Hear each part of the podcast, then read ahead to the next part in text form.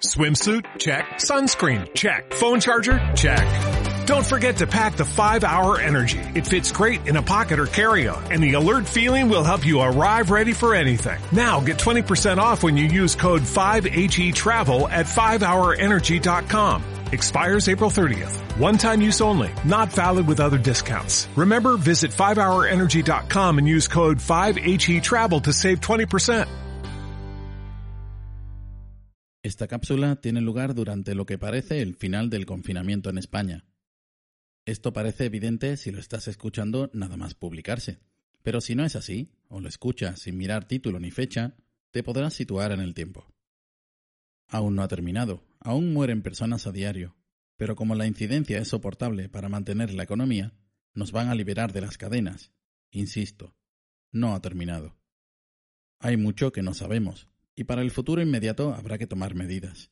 Si la normalidad anterior implicaba contacto humano, relación cercana, y eso ha favorecido la transmisión de una enfermedad, parte de la solución o de la prevención para generaciones futuras debería de pasar por cambiar esa conducta o erradicarla.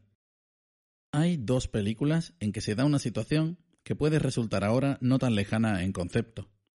En una, situada en un futuro próximo, la humanidad ha sufrido una serie de enfermedades y la solución adoptada ha sido evitar todo contacto físico, desde un simple saludo hasta las relaciones sexuales. En la otra, el agujero en la capa de ozono, aquella antigua amenaza, ha llegado a un punto crítico en su evolución, y unos científicos se esfuerzan en conseguir una solución para salvar a la humanidad. Consiguen crear una capa adicional de protección alrededor del planeta que evita que la radiación perjudicial alcance a los seres humanos.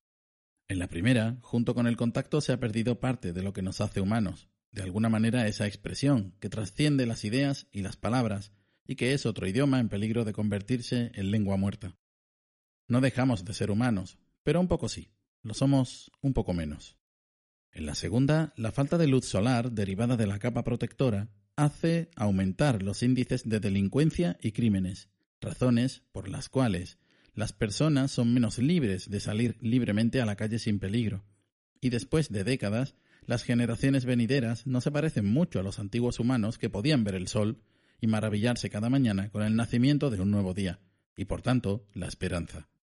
Conozco a alguien cuya afición a las obras literarias distópicas le ha hecho desconfiar mucho de la situación y sus posibles futuros cercanos.